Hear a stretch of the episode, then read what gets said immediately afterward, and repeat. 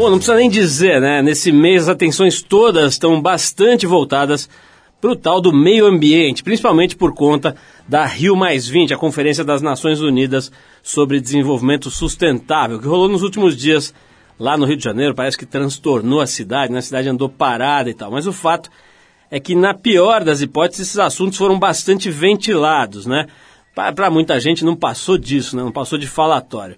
Mas a gente segue aqui tratando desse tema de verdade no Trip FM, aproveitando o embalo aí da Rio Mais 20 e tentando falar com gente que realmente dedica a vida a entender de que maneira a gente pode lidar com essas questões todas, em especial em grandes cidades como a cidade de São Paulo, Rio de Janeiro, as grandes cidades é, do, do, do, Brasil, os grandes, as grandes aglomerações urbanas.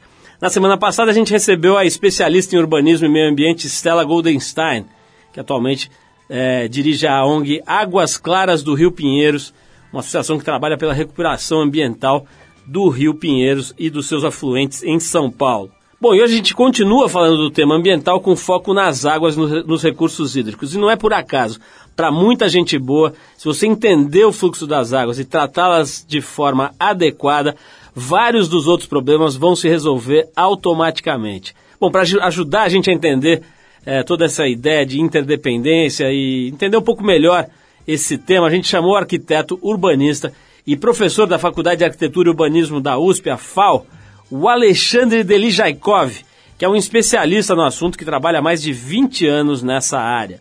O Alexandre tem um projeto muito interessante que pretende criar uma espécie de anel hidroviário em São Paulo para usar os rios da cidade para o transporte público e também para o transporte de cargas, de dejetos, enfim, de uma série de coisas que podem trafegar pelo rio, em vez da gente ter esses rios mortos aí é, atravessando a cidade. Essa circulação de barcos pelo rio não só desafogaria o trânsito na cidade, como também serviria para revitalizar os próprios rios e de quebra dar um importante passo na solução dos problemas de enchentes na cidade de São Paulo. Pode ficar ligado que o assunto é bem interessante as opiniões do Alexandre são absolutamente fundadas, você vai ver. Vamos abrir o programa com a banda de folk britânica Mumford Sons. A faixa chama-se The Cave, música que está no disco Sigh on More de 2009. Depois do Mumford Sons, a gente volta com Alexandre Dejaikov para a gente entender um pouquinho como é que se trata das águas numa grande cidade. Vamos lá.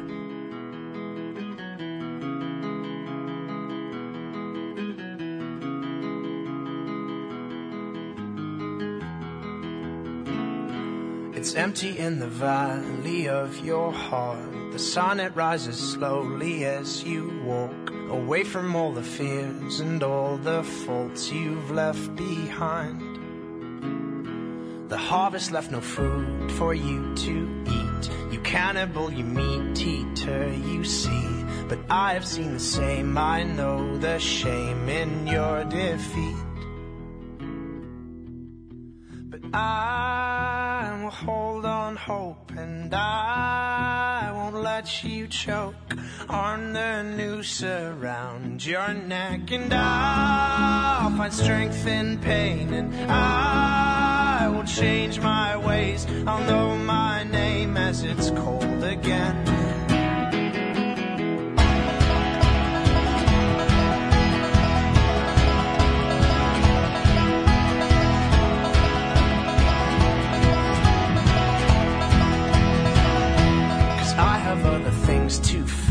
my time. You take what is yours and I'll take mine. Now let me at the truth which will refresh my broken mind. So tie me to a post and block my ears. I can see where those orphans through my tears and know my call despite my faults and despite my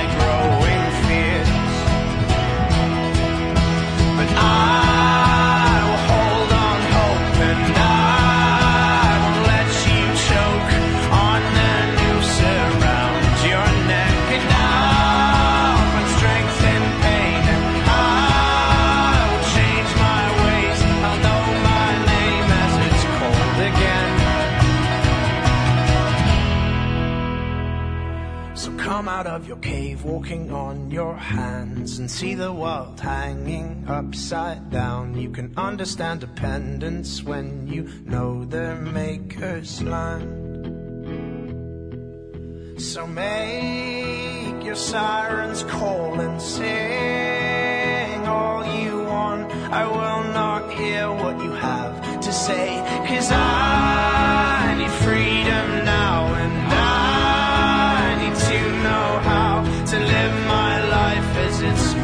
be.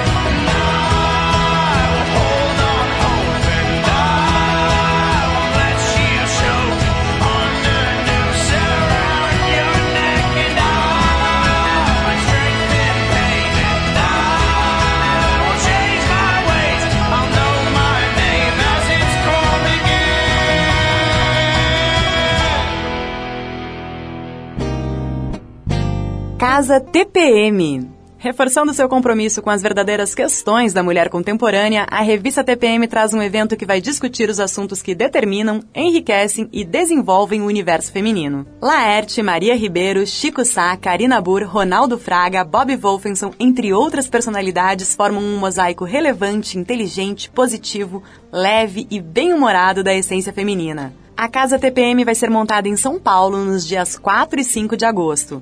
O evento é gratuito e aberto ao público. Para saber mais detalhes sobre a programação e como fazer para participar, é só acessar revistatpm.com.br. A gente te espera na Casa TPM. Oi, aqui é a antropóloga Miriam Goldenberg. No dia 4 de agosto eu vou estar na Casa TPM falando sobre o que é ser mulher hoje. Tema muito bacana e eu espero contar com a sua presença. Um beijo grande e até lá. Patrocínio Natura.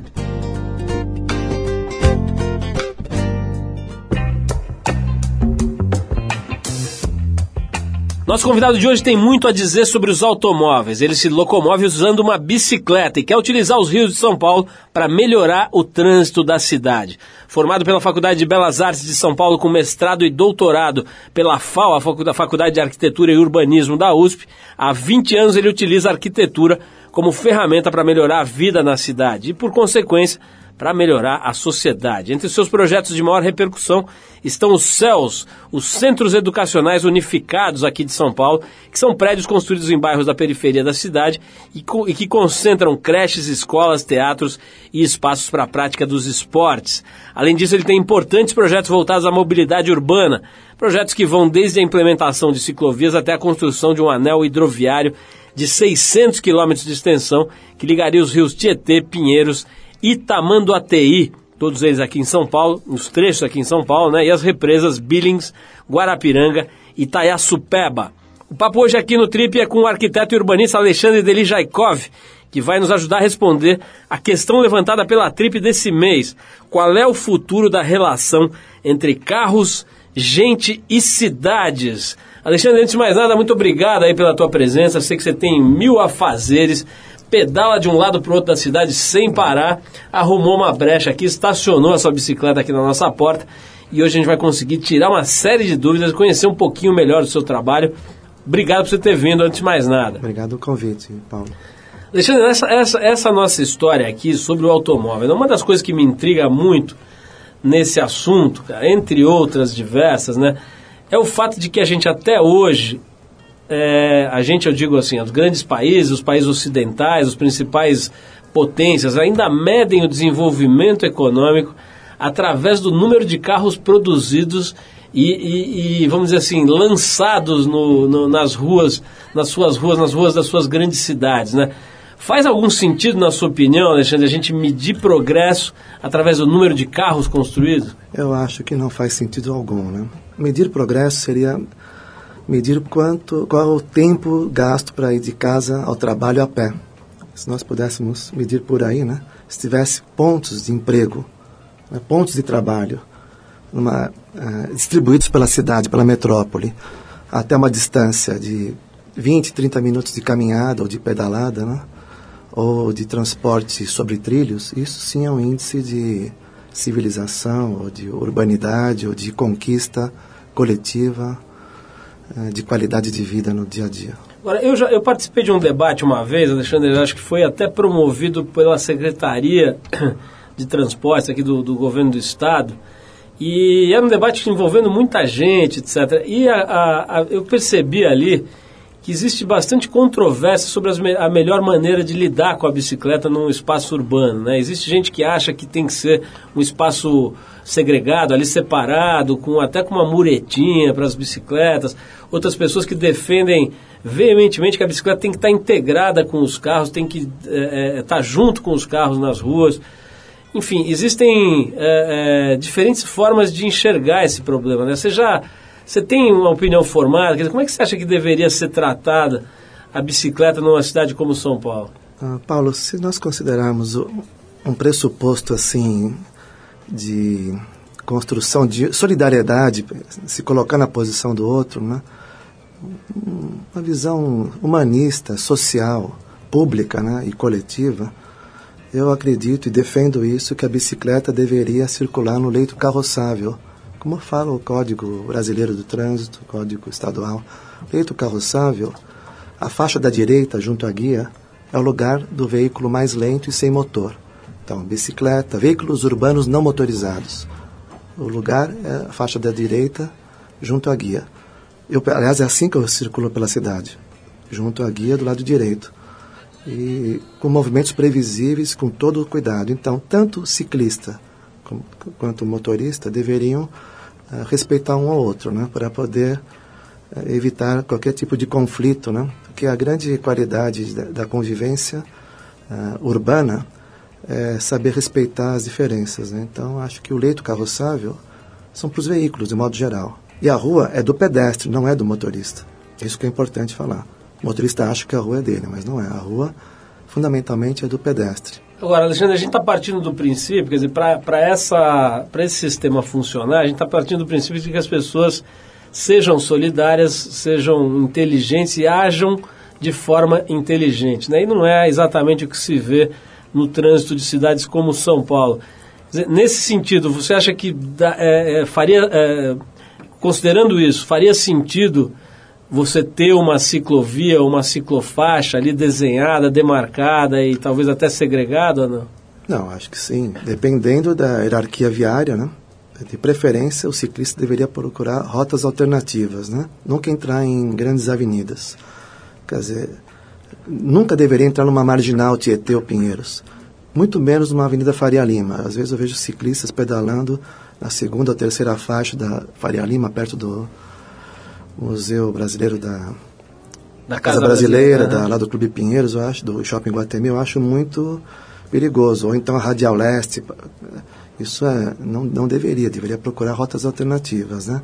Vamos falar um pouquinho de um, de um, outro projeto seu, acho que é um projeto mais recente, né, que é do Hidroanel Metropolitano. Eu quero falar disso, é uma questão que a gente tem estudado bastante aqui no, no na Trip, etc., que é a questão dos, dos rios, né? A gente tem uma uma, um, um, rios mortos aqui em São Paulo, né? Assim, realmente em estado de decomposição, de putrefação, água parada, mau cheiro, etc. É, vamos falar disso daqui a pouquinho. Eu vou tocar uma música aqui, enquanto o Ale fica fazendo gestos aqui e me avisando, eu já sei que a gente tem que tocar uma música. Então vamos tocar uma música e na volta a gente vai falar sobre os rios da cidade de São Paulo. Eu vou querer saber como é que é esse seu projeto de fazer o hidroanel metropolitano de São Paulo. Mas antes, é, a gente fica, vai ouvir aqui a banda britânica Kinks, uma das suas faixas mais emblemáticas, chamada Lola, de 1970. Depois do Kinks a gente volta, então, com o arquiteto e urbanista Alexandre Delijaikov, no Trip FM, e vamos falar um pouquinho sobre os rios podres de São Paulo. Vamos lá.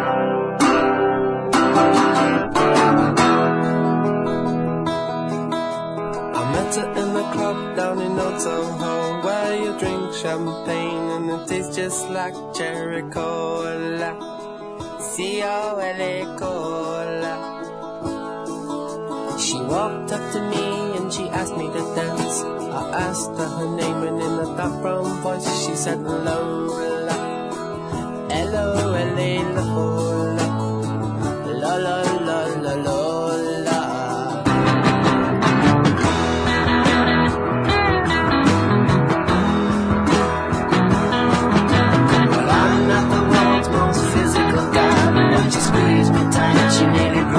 us.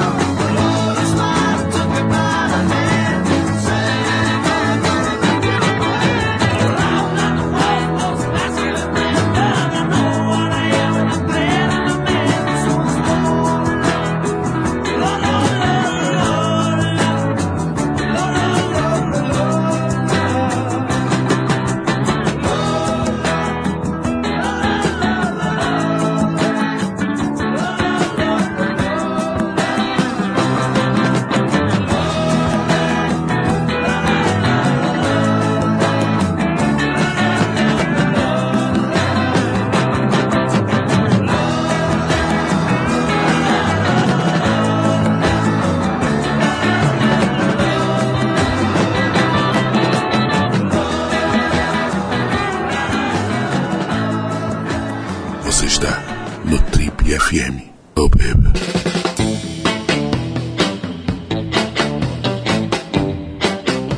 Legal, pessoal, estamos de volta. Esse é o programa de rádio da revista Trip. Hoje conversando com o arquiteto e urbanista Alexandre Delijaikov, que é um homem que estuda há muitos anos, há mais de 20 anos. Ele estuda soluções para uma cidade que é praticamente insolúvel, que é a cidade de São Paulo, onde a gente grava, aqui onde a gente mora, onde a gente está sediados. Ô, Alexandre, vamos falar dos rios, né? A gente tem tratado aqui desse assunto. Eu até mencionei agora há pouco uma matéria que, inclusive, foi uma matéria muito baseada nos seus estudos, né? Que a gente fez recentemente aqui na Trip, que você, matéria na qual você foi fundamental, inclusive, para as pesquisas, para os levantamentos, para a orientação. Que foi aquela matéria em que a gente foi ver esse absurdo que foi feito aqui em São Paulo, né? De enterrar todos os rios. Um belo dia as pessoas resolveram que era para sumir com as águas, né? Escondê-las, enterrá-las. Que eu, pouco que eu sei de urbanismo mostra que uma das coisas mais eficientes quando você quer acabar com o lugar é mexer com as águas, né? Parece que é o jeito mais fácil de você apodrecer uma, um- um- uma localidade é você desviar a água, represar, tapar. É, ela vai dar um jeito de se vingar, né? É, queria que você falasse um pouquinho, Alexandre, de maneira, vamos dizer assim, concisa, né? Se isso é possível, sobre esse projeto. Eu sei que é um projeto que tem mais de 20 anos é, de estudo, né? Base desse projeto, mas se você pudesse resumir para a gente, o que, que seria exatamente, na sua concepção, esse hidroanel metropolitano aqui na cidade? Paulo, o hidronel basicamente é a retomada da navegação fluvial que existiu durante séculos aqui nessa região de hoje a metrópole de São Paulo e foi interrompida na década de 20 do século passado.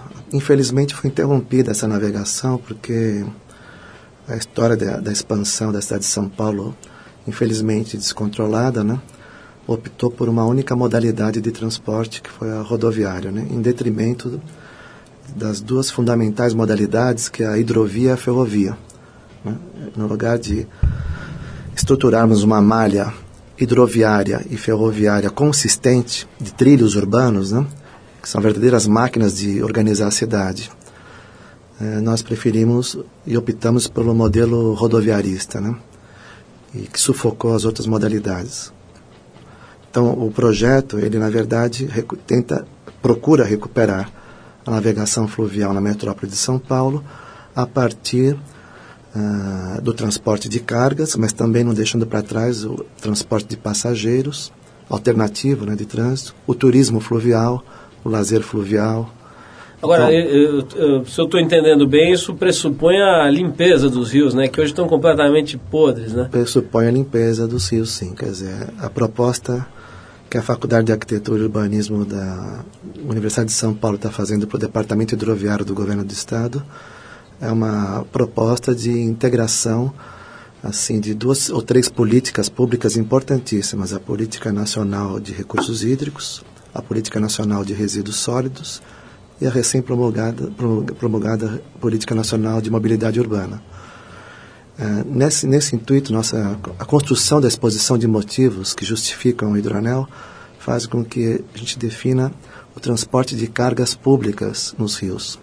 Que é exatamente, Paulo, tudo que a gente não quer ver. que O lixo, o lixo que sai da nossa casa, o entulho, esses caminhões de caçamba, bota fora de movimento de terra, de escavação de subsolos para guardar automóveis, ah, lodo das estações de tratamento de esgoto e sedimentos de dragagem de um rio, porque um rio precisa ser dragado, um rio urbano mais do que nunca. E no caso da poluição, uma das coisas mais importantes para nós é entendermos, para o seu ouvinte, né, poderia alugar ou rever os dois desenhos animados, um é o Ratatouille e o outro é Por Água Abaixo. Os diretores de arte, lá, o pessoal que desenha o cenário, né, dos dois ratinhos, o Por Água Abaixo é um ratinho inglês em Londres, né, que está circulando pelos túneis canais do anel hidroviário que existe em Londres, lá com o Regente Canal e o Tâmisa. E no Ratatouille, o ratinho lá, o protagonista, também circula pelos túneis canais de esgoto do hidroanel, do anel hidroviário que existe em Paris desde 1830. Então, no desenho animado, quer dizer, faz parte da cultura francesa e inglesa essa questão de reconhecer que um rio urbano é constituído por pelo menos três canais. Um canal central de navegação e drenagem e dois túneis canais de esgoto, um da margem direita e um da margem esquerda. Ou seja, não dá para colocar numa único, num único canal drenagem e esgoto. Isso nós estamos tentando ah, resolver. Mas não é simples, porque não basta você interceptar o esgoto em dois túneis canais. Porque nós temos uma poluição do ar, poluição difusa, terrível. Então, depois de uma estiagem muito longa, os primeiros 10, 15, 20 minutos de chuva, desce uma pasta né, em direção ao, ao canal principal. E o que, que é essa pasta? São muitos fatores. É, galho, sujeira na rua, assim por diante. Mas parte significativa está atrelada à sua matéria. O que sai dos escapamentos dos automóveis e ônibus, nosso óleo diesel, infelizmente, é ultra cancerígeno, dos escapamentos. E não é só o transporte coletivo. Infelizmente, classe média, classe média alta, costuma andar com tanque de guerra, né, blindado e com esse tipo de, de, de propulsão, de motor diesel muito cancerígeno. Né? Então, o que sai do escapamento, as partículas, né, e também o que sai das pastas, né, ah, dos freios, né, isso vai para o rio. Né? Então, se não for interceptado por túneis, né, por uma, galerias interceptoras que tratem, a falta defendendo a, uma rede de microestações de tratamento de águas pluviais que intercepta essa pasta nessa poluição difusa que desce, principalmente depois de uma longa estiagem, nos primeiros 20 minutos, para não chegar na calha principal do rio, para realmente melhorar a qualidade, porque não adianta interceptar ligações só oficiais de esgotos domésticos e industriais. Isso é fácil. O problema é o esgoto clandestino ligado nas águas pluviais e, mais do que isso, o problema para uma metrópole de 21 milhões de habitantes, 7, 8 milhões de automóveis, isso é completamente inviável, né? tem que reverter, porque o que sai desses escapamentos é extremamente perigoso.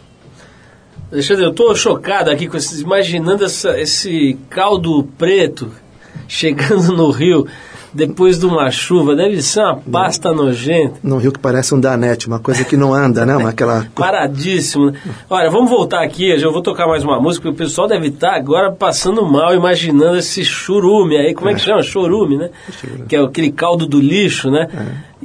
Nossa, eu tô chocado. Vamos tocar uma música aqui, a gente volta depois para falar disso, eu quero saber mais sobre os rios, um assunto que pessoalmente me interessa bastante, certamente interessa para os nossos ouvintes. E vamos falar mais de carro, que é o tema da trip desse mês, aí, os automóveis, né? Que também estão. No, fim, você está falando de uma coisa que é um outro conceito que me interessa muito, que é o conceito da interdependência, né? Está tudo conectado, né? Não tem jeito. Mas vamos tentar decodificar isso aí e entender melhor já já. A gente vai com Amy Winehouse. Bom, não preciso nem dizer, né? Uma cantora excepcional, muito boa, que infelizmente morreu há quase um ano, né? Em julho do ano passado. A gente separou a inglesinha cantando a faixa Cupid, do Johnny Nash, aquele mesmo da música I Can See Clearly Now. A gente vai de Amy Winehouse com Cupid e daqui a pouco a gente volta com o Tribe FM hoje conversando com professor, arquiteto, urbanista e detector de lixos horrorosos, Alexandre Delijaikov. Vamos lá!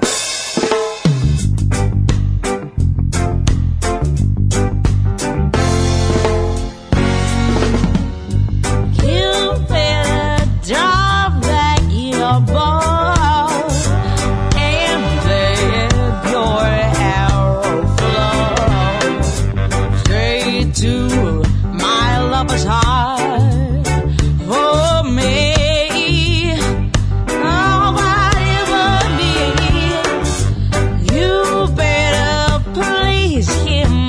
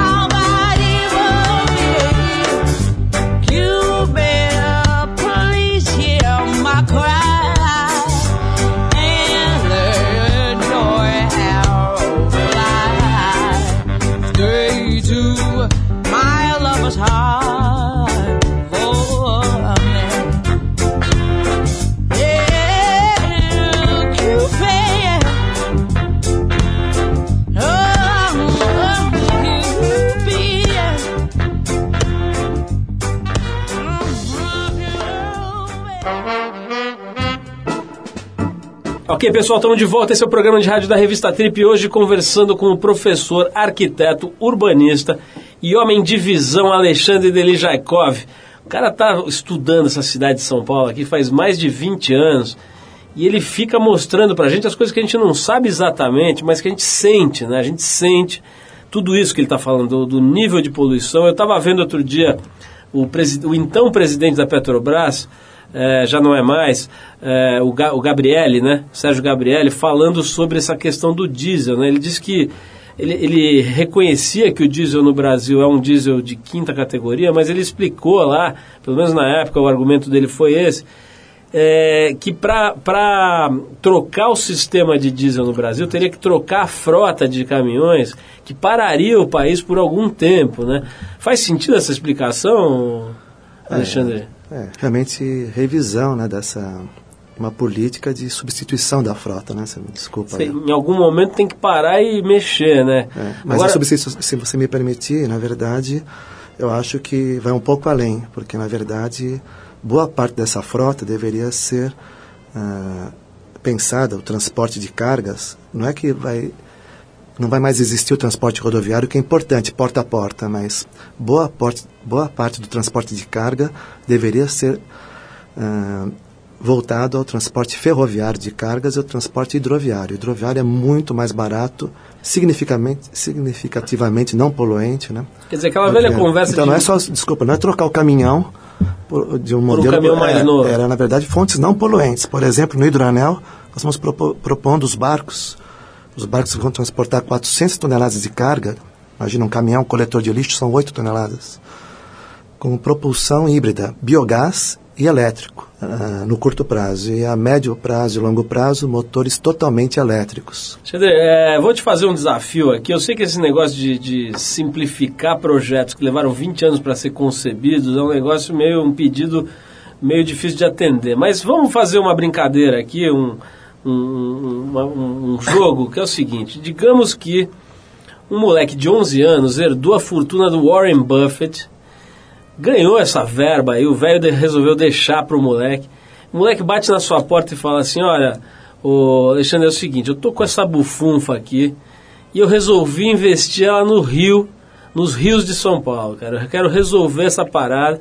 Então eu quero que você me explique de forma que eu aqui com 11 anos, apesar da minha fortuna, eu tenho só 11 anos, quero que você me explique rapidamente o que, que nós vamos fazer quais são pelo menos os primeiros passos onde eu ponho o meu dinheiro para resolver esse problema aqui, do, principalmente do Pinheiros e do Tietê.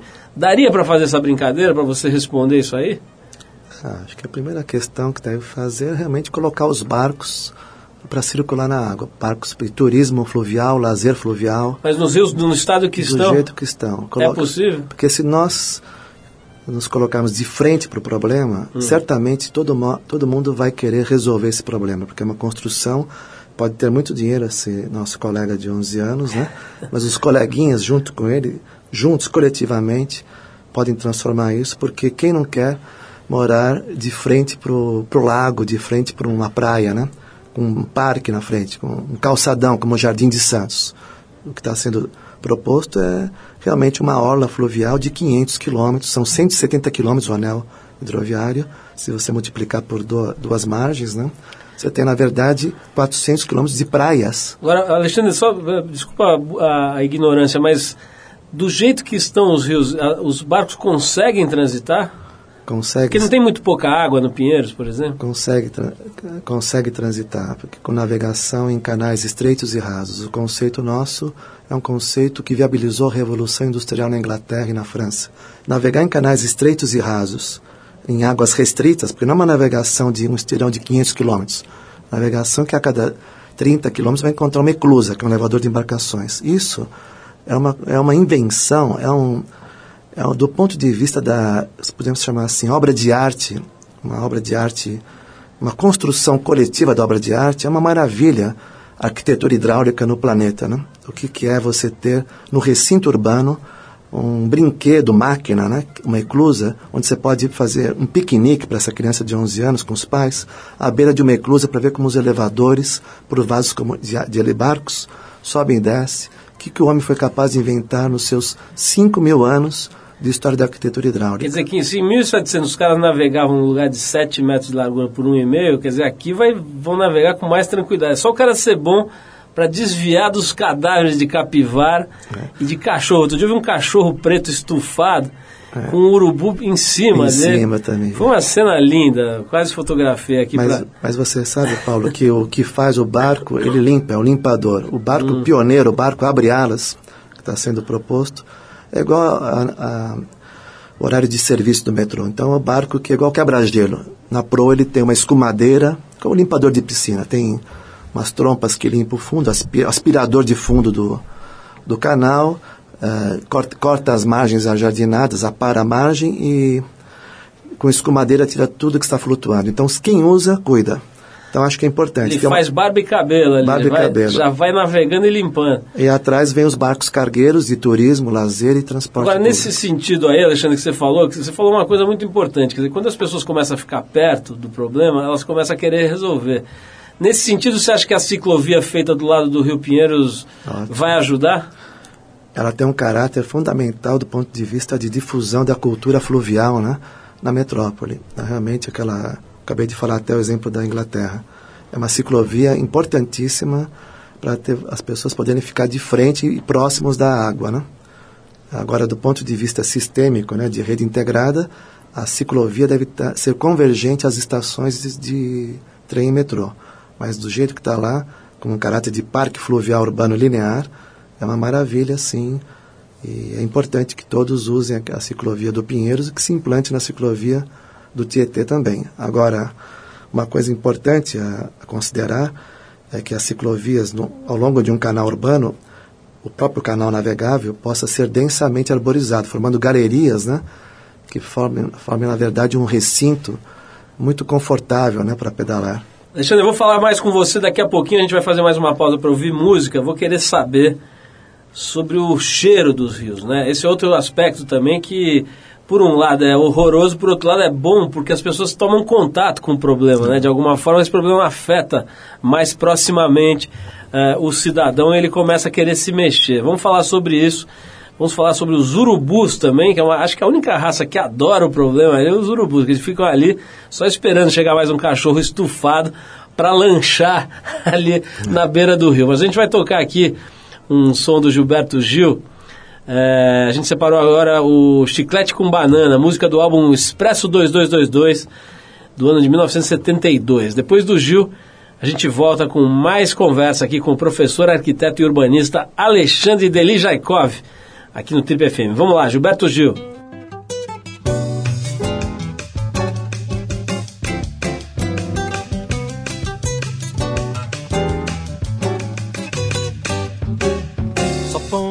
Bebop no meu samba quando o tio Sam pegar no tamborim.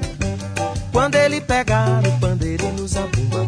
Quando ele entender que o samba não é rumba, aí eu vou misturar Miami com Copacabana. Chicletes eu misturo com banana. E o meu samba vai ficar assim. Batoqueiro, raro, baco, tiga, papá. Beiro, beiro, beiro, bam, ba, ba, ba. Beiro, beiro, beiro, bam, bida. Quero ver a grande confusão. Bamanama, biepa, nena, mel, amadop. É o samba rock, meu irmão. Mas em compensação, quero ver o bugue, o de pandeiro e violão. Quero ver o tio Sam de frigideira numa batucada brasileira. Quero ver o tio Sam de frigideira numa batucada brasileira. Babo do gapapá, dedo do bapapá, pé da papapá, pau, piba. Quero ver a grande confusão. Dedo do barago, mamameira, gumão, e agumamameira, gumão, e agome mamá. É o samba rock, meu irmão.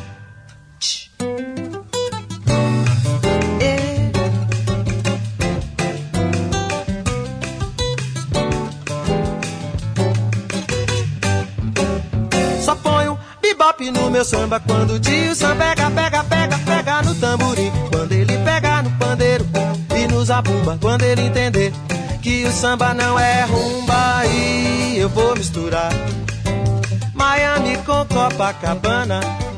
Chiclete eu misturo com banana. E o meu samba vai ficar assim. Badoguero, ba, ba, ba, ba, ba.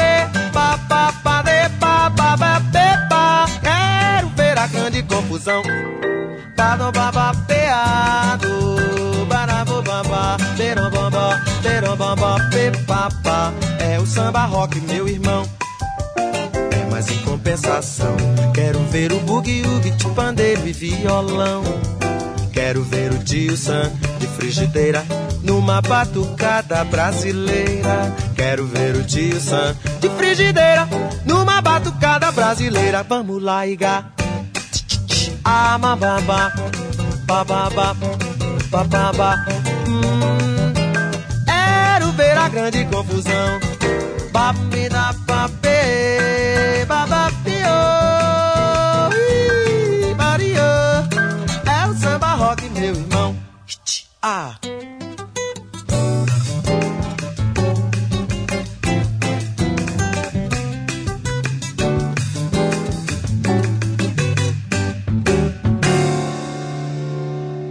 Você está no Trip FM. Legal, pessoal, estamos de volta. Esse é o programa de rádio da revista Trip. Se você perdeu a primeira parte da entrevista com Alexandre Delijaikov, já perdeu um monte de informação boa, mas não se desespere. Vá lá no nosso site trip.com.br. Tem essa entrevista e outras entrevistas dos últimos 15 anos aqui eh, gravadas, disponíveis para você baixar e ouvir quando quiser. Alexandre Delijaikov é o seguinte, o perfume do Rio Pinheiros e do Rio Tietê está uma maravilha, né? Você falou que a primeira coisa seria botar os barquinhos para circularem ali, né?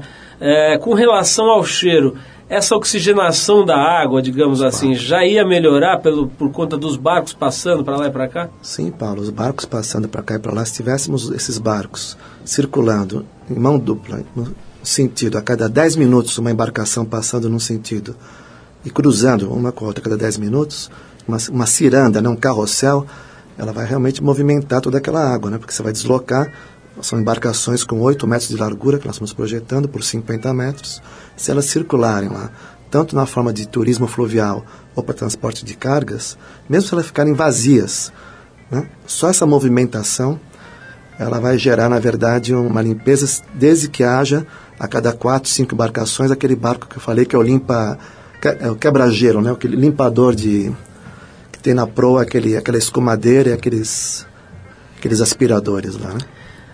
Alexandre, vamos, vamos migrar um pouquinho, vamos sair do Rio um pouquinho, vamos lá para as ruas de novo, falar dos carros, que aliás, automóveis, né, o assunto principal, o tema da nossa edição desse mês da Trip, né? É, começar aqui pelo sistema de habilitação, né? O sujeito para dirigir um carro, hoje precisa ter 18 anos, precisa fazer lá um cursinho, e ele, com uma certa facilidade, consegue uma carteira de habilitação, né? Você acha que, é que esse esquema é o correto? Deveria mudar alguma coisa no sentido de preparar melhor o, o- o cidadão para dirigir? É, Paulo, deveria preparar eh, essa questão, deveria ser um dos temas transversais que deveria começar na educação infantil. Criança com seis anos de idade, para não falar quatro, já deveria ter no seu dia a dia, na escola formal, educação e também na biblioteca pública, atividades que valorizassem temas transversais, como as águas urbanas, o lixo urbano e a questão de convivência pacífica. Igual Erasmus de Roterdã, né? Cumprimente suas pessoas, os vi- transeunte.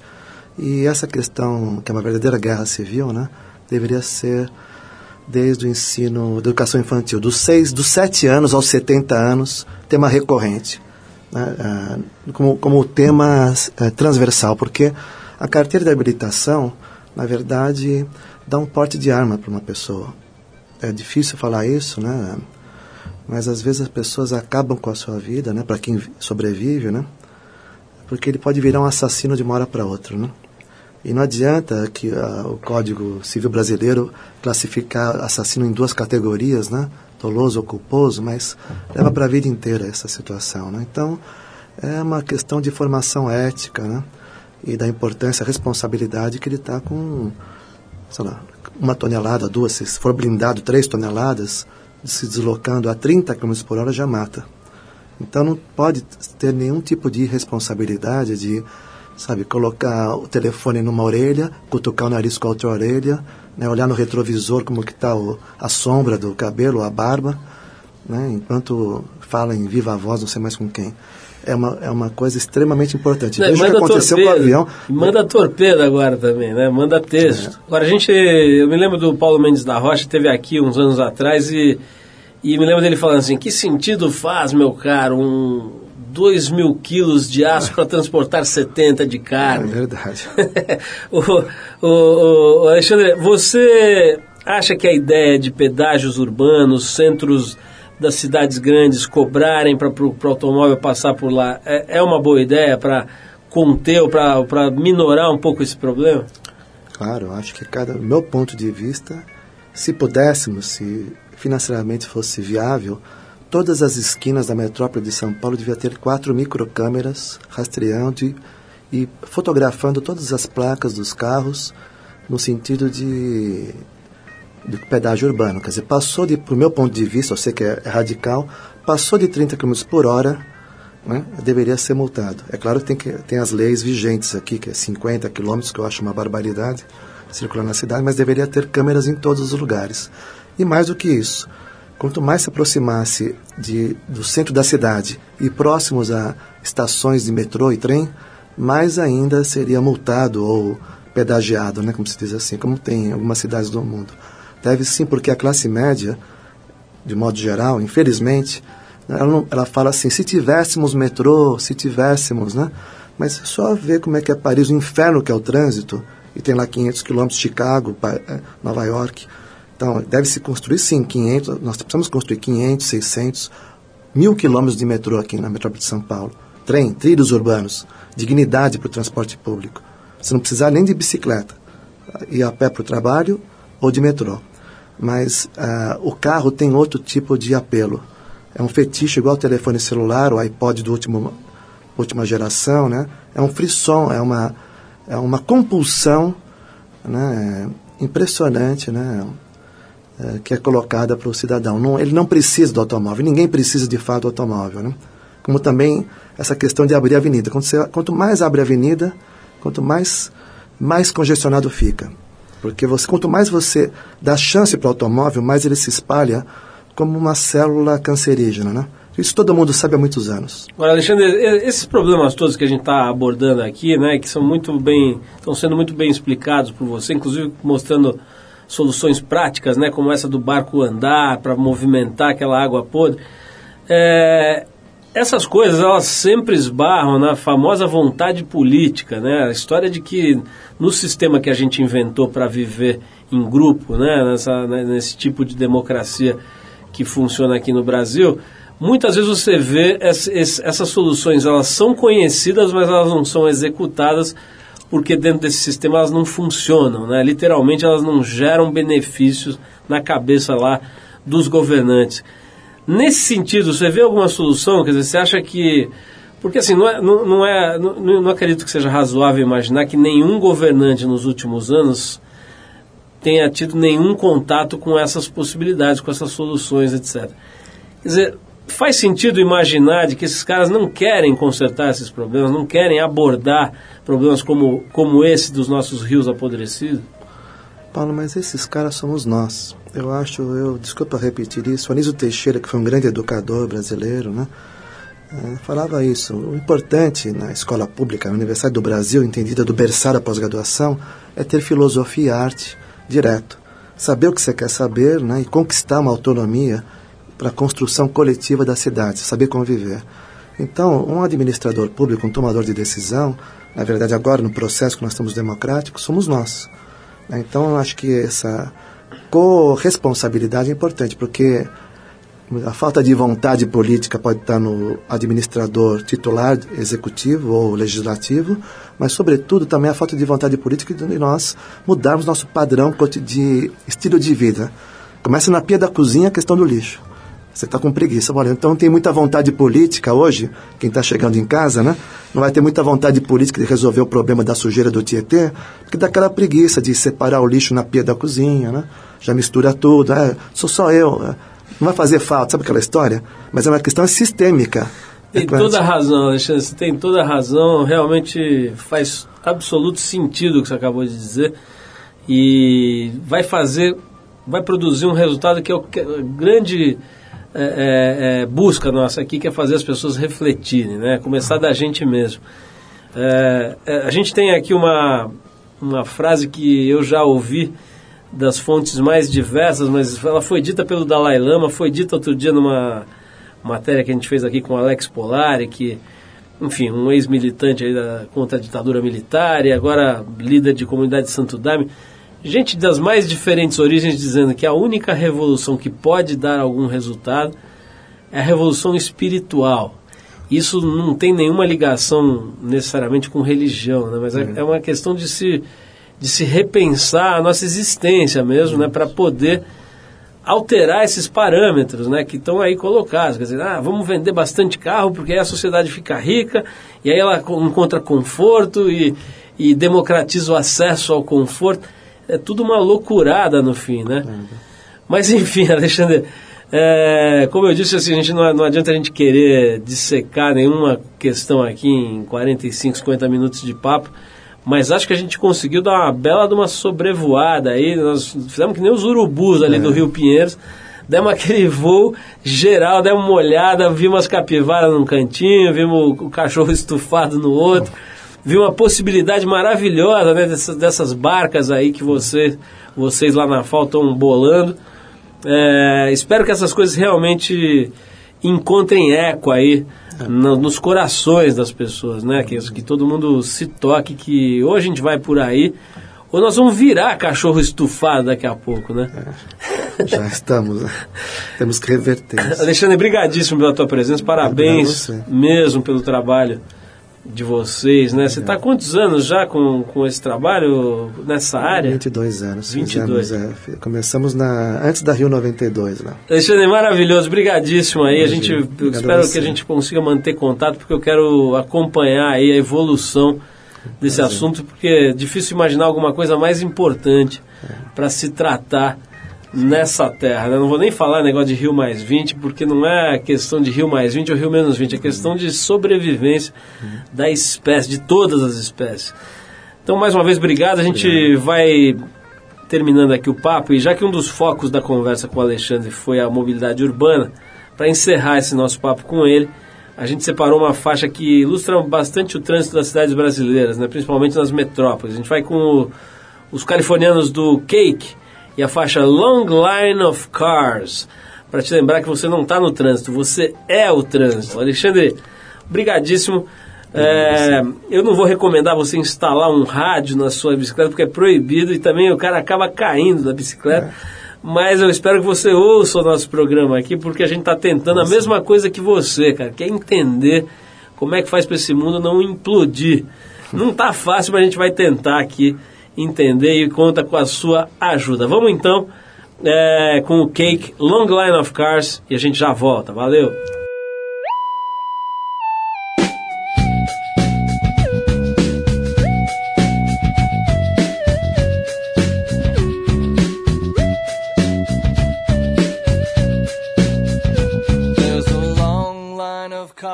And they're trying to get through.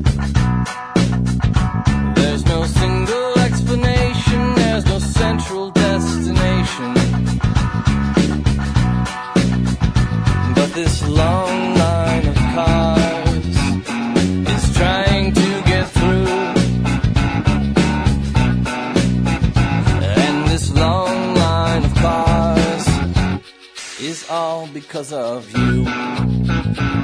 We don't wonder where we're going or remember where we've been.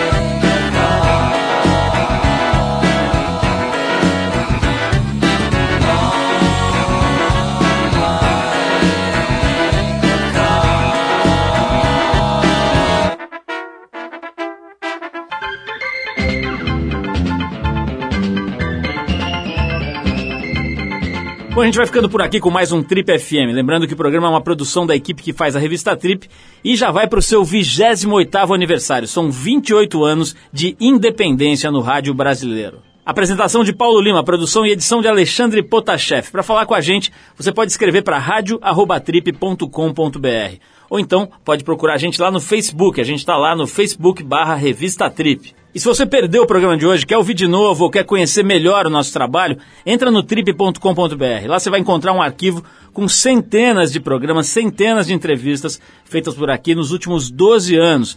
E você pode baixar essas entrevistas para ouvir a hora que quiser, onde quiser. Tem gente que ouve no trem, no ônibus, pedalando, correndo, enfim, a hora que você quiser, você pode acompanhar o nosso trabalho. Você também pode acessar esse arquivo pelo aplicativo da revista Trip para o iPhone, para o iPod Touch e também agora no iPad. É só procurar lá na Apple Store, você vai achar, ele é gratuito. Na semana que vem a gente volta nesse mesmo horário com mais um Trip FM. Abração e até a próxima.